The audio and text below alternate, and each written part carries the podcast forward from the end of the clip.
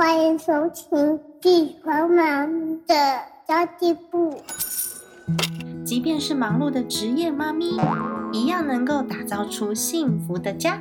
从育儿、财务知识到自我成长，我们都要样样精通。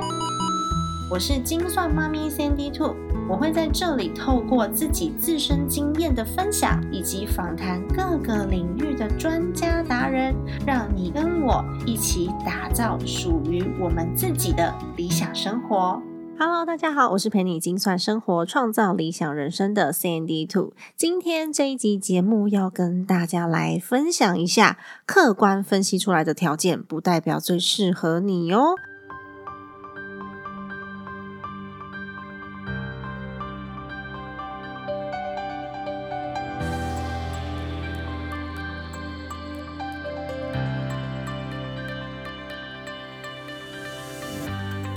在进入今天的主题之前呢，要跟大家分享一下，我上个礼拜六去打疫苗了。我打的是 A Z，因为我那时候是勾全部都可以。然后当初在勾的时候还没有高端，然后我是勾全部都可以。然后刚好呢年纪到了，所以就轮到了去打完疫苗。那其实我觉得打疫苗当下还蛮有趣的。那个医生啊，就把我们当生产线，就一排坐在那边，然后手臂伸出来，哒哒哒哒哒。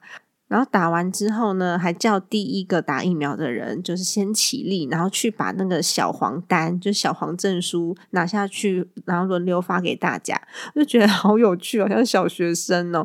那其实打完疫苗的隔天是觉得全身有一点酸痛，那那个酸痛就很像是呃乳酸堆积那种酸痛。然后打疫苗的部位那只手臂会比较没有力气，但其实。呃，我觉得我的症状还算 OK，就是疲倦感比较多一点，随时随地可以睡着的那种。就像我现在，我现在就是打完的隔天，诶，打完的隔，对我是昨天去打的。那我就觉得，哦，天哪，我现在很想睡，但是因为家里面有小孩，他随时随地都会扒在你身上。然后我今天因为酸痛嘛，然后两只手臂，他跳上来的时候，我差点没有抱住他，我觉得超危险的。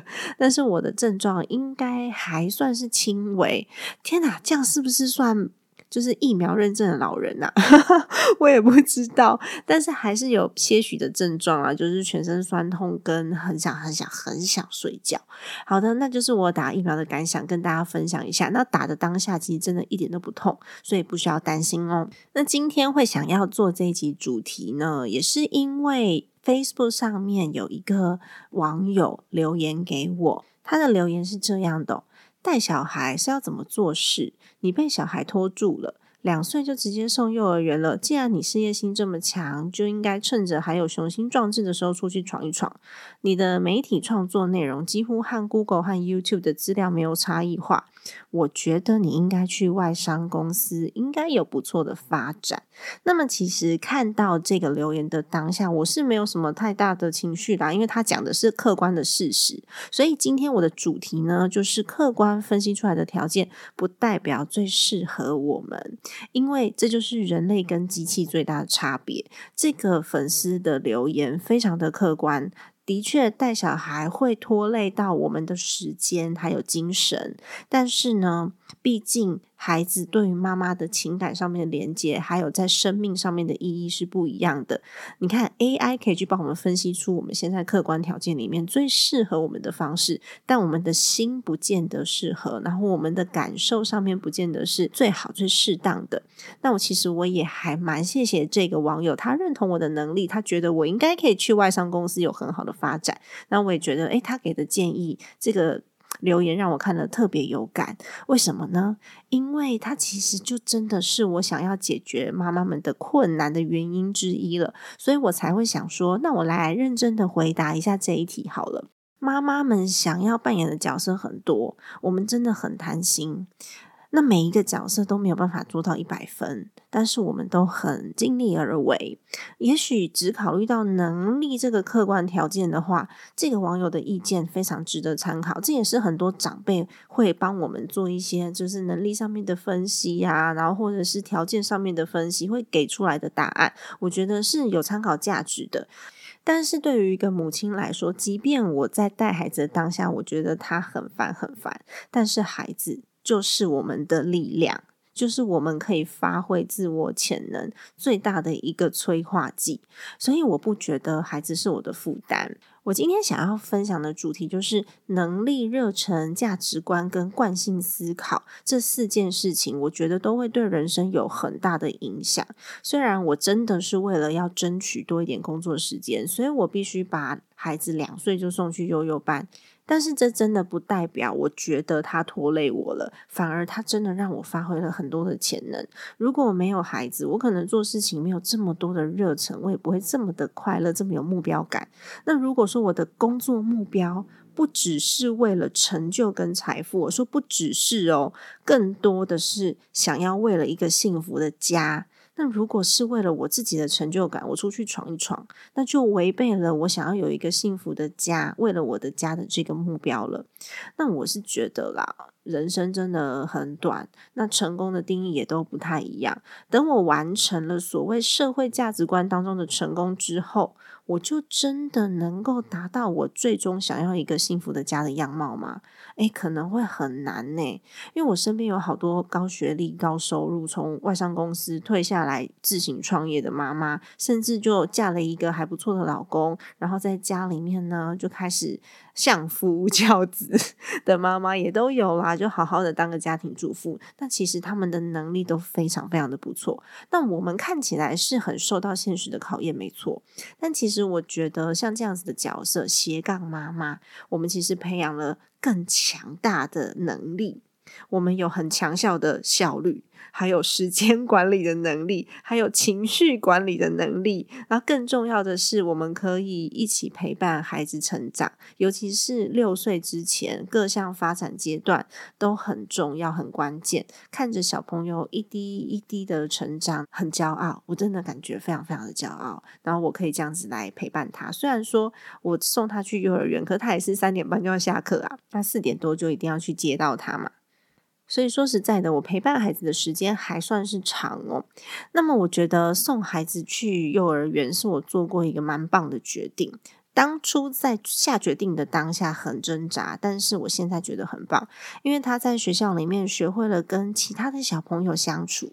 而且他学会了界限跟规则，而且我儿子真的很厉害，他还学会了争执的处理。就他跟小朋友吵架，想要一个共同的玩具的时候，他要如何解决？然后如果他有一个很想要的玩具，现在正在小朋友手上的时候，他要怎么样去跟对方沟通？他会站在小朋友的旁边，一直跟他说：“我们可以轮流吗？我们可以一起玩吗？”我真的觉得很厉害，因为才两岁多嘛。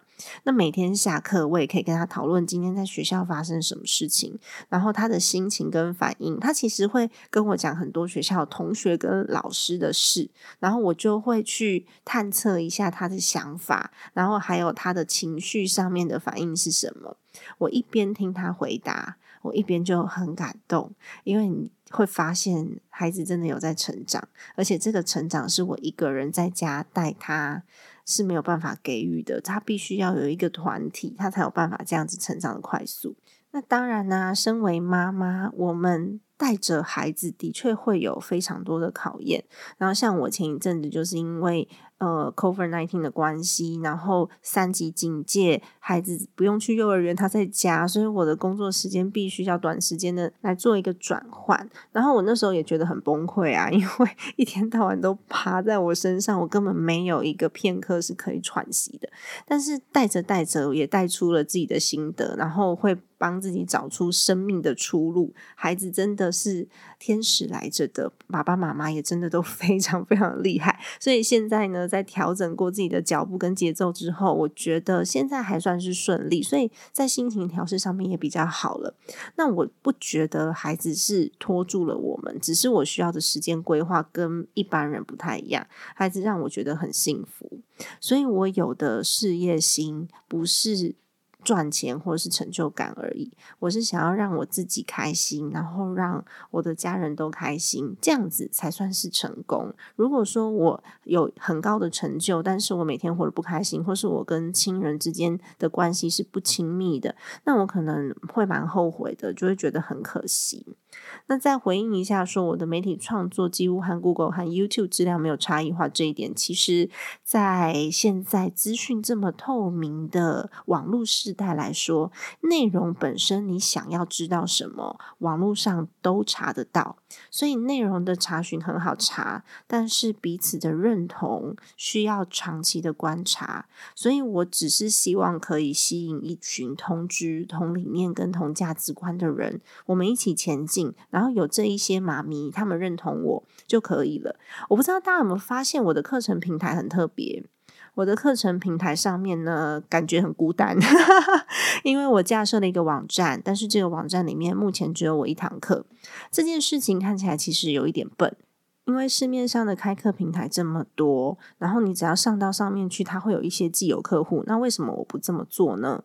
因为我认真的觉得我自己呢，就是一个小众的 KOC 而已，我不是一个很大众的 KOL，所以我在这些大平台上面，有可能它会被埋没在平台当中看不见。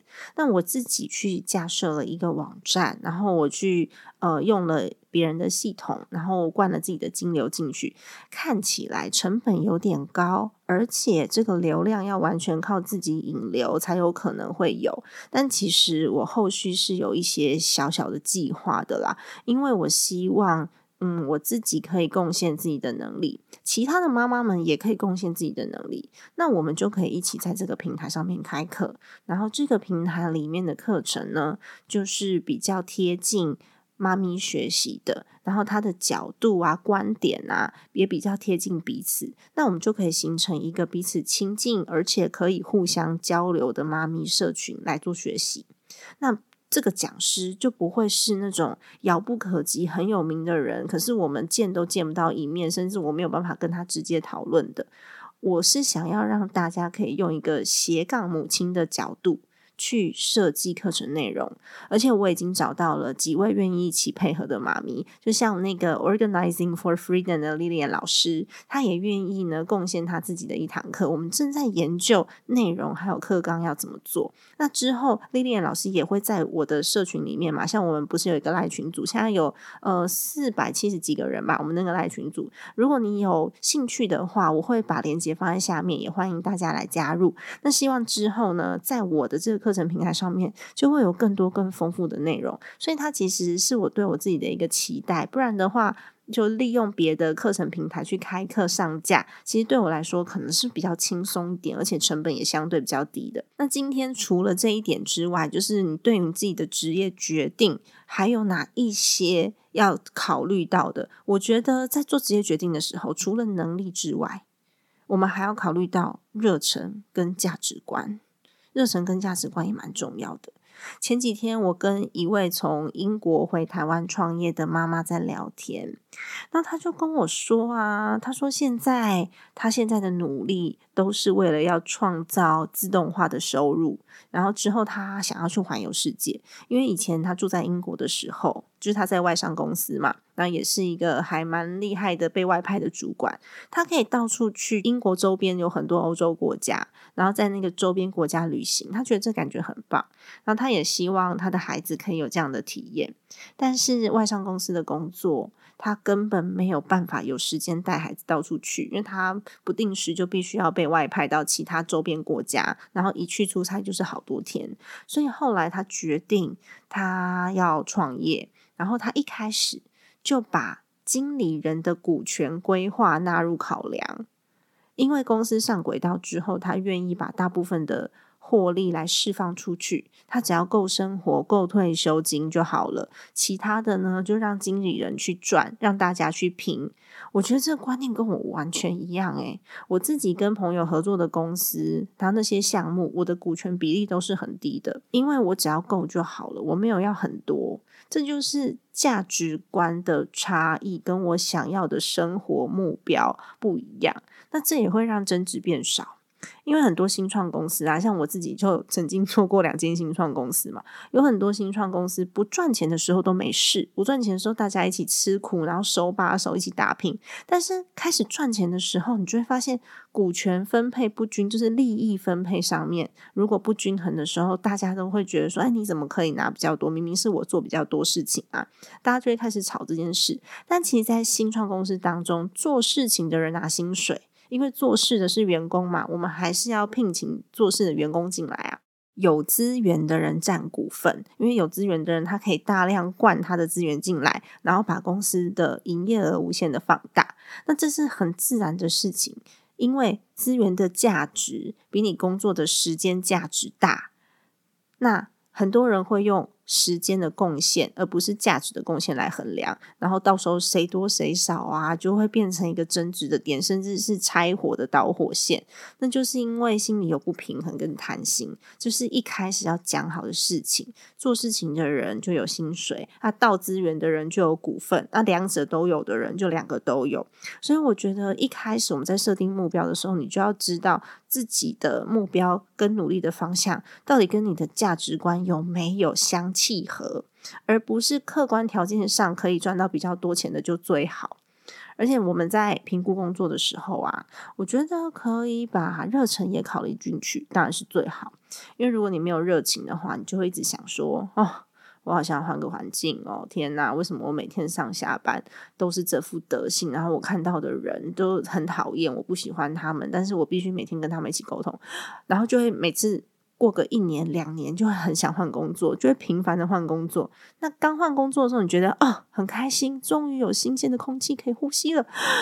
压力释放，平常看起来很讨厌的人，也都觉得嗯，开始变得很顺眼了。但是这个新工作一旦做久了，你就会回去到那个纠结的工作，或是烦人的职场人际关系堆叠起来的工作量。这时候你又会觉得哦，我想要换个环境，然后又想要离职了。其实这真的是一个循环。那热忱呢，就是解决这个负循环的一个基础，因为。我只要不喜欢，我的脑袋里面就会浮现哦，我不想把我时间花在这里，我想去做别的事，就是会有这个念头，然后工作就没有什么动力，而且很容易觉得自己的价值很低，然后也会觉得别人看自己好像很没价值。没有办法感受到自己的工作贡献，就是没有成就感的意思啊。然后情绪压力变得很大之后，回到家情绪比较暴躁，也没有办法好好的有耐心的面对家人，所以我觉得热忱也是考量之一啦。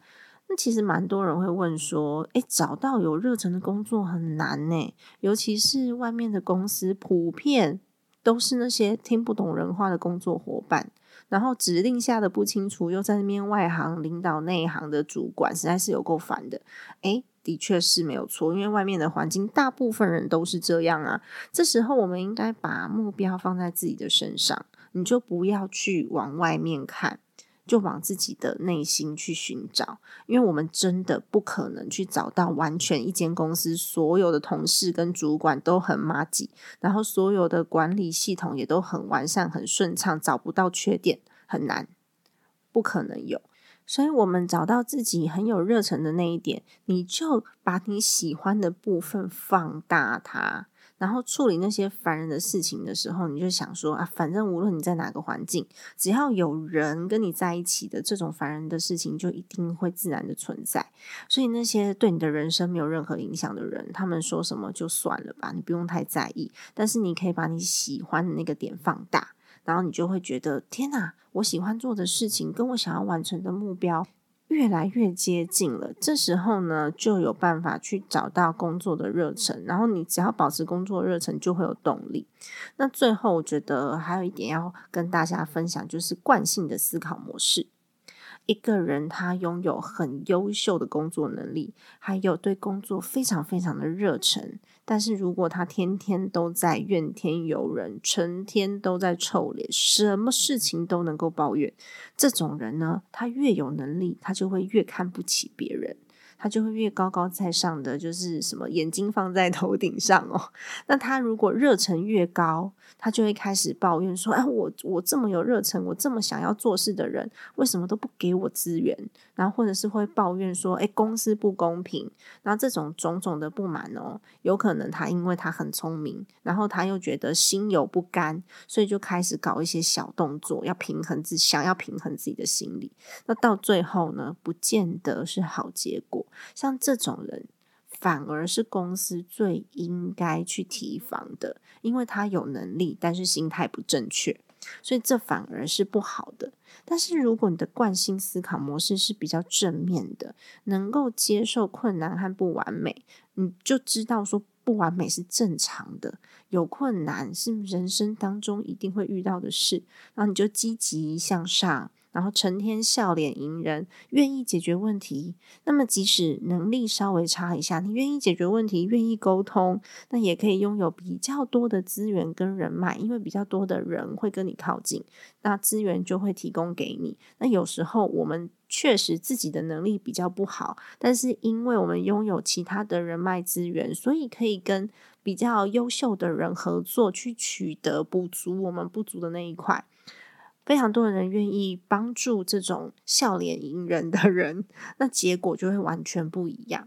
那么今天分享这个主题，除了是我看到就网友的留言有一些感觉之外，还有我这一次呢，嗯，因为上个礼拜六我在 Facebook 社团，就是精算妈咪存钱社里面做了一次免费的读书分享会，然后那个时候大家讨论最多的就是资产跟人脉。然后很多人对我重新定义的人脉跟资产这两个名词感到很惊喜，然后我也很谢谢大家的参与，所以下一次希望可以有更多的讨论点。然后我就上网去看了一下，我们下一次如果要在做读书会的时候呢，我要念什么样的书？然后我就看到了一本。哦，日本的经营之神稻盛和夫在二零一九年的时候出的一本书叫《人生的争议》。其实我还蛮常看他的书的，我很喜欢他的阐述的方式跟内容。他出了非常非常多本书，但是跟经营的类型比较相关。那当然，这本《人生的争议》。也是在讲经营，但是他连接了人生跟工作，然后他也传递了他自己对于工作的一些想法，其实就是思维、热忱跟能力的结合。然后我一看简介，因为我还没看这本书，我打算把它列成下次我们要读书会的内容，我还没看啦。但是我看到他的这个简介的时候，我就觉得哦。跟我的想法好类似哦，这本书我一定会很喜欢，所以我也把它的连接放在下面，就是博客来跟金石堂的连接。如果说大家想要看的话，你也可以去参考一下哦。最后呢，我想要请问大家，你知道你自己的能力、热忱？价值观跟惯性的思考模式是什么吗？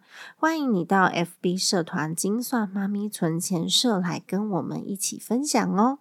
好的，今天的节目就到这边结束啦。如果你觉得今天的节目对你有帮助的话呢，麻烦你帮我按下一个五星好评，然后你也可以跟我说说你想要听的主题是什么哦。我们下次呢可以针对你喜欢的主题来做讨论，也欢迎你加入我的 Facebook，不管是。社团还是我的粉丝团都可以，粉丝团叫做“精算妈咪”的家计部，社团叫做“精算妈咪存钱社”。那我在我的 Facebook 的粉丝团上面比较常分享我的观念跟生活，然后在“精算妈咪存钱社”里面是比较多人在交流有关跟金钱或是能力或是斜杠有关的议题，都欢迎你的加入。那刚刚有讲到说，诶，我有一个共学的社团，那现在虽然只有四百多。多个人啦，而且我觉得我的那个学习内容还不是做的很丰富，然后我还在累积内容当中。现在大家就在上面就是闲聊，但其实也没有关系。如果你愿意加入的话，我也会把它分享在连接的地方，然后大家就可以点选加入喽。好的，家庭理财就是为了让生活无余。分享这集节目，让更多的朋友透过空中打造属于我们幸福的家。我们下一集再见喽，拜拜。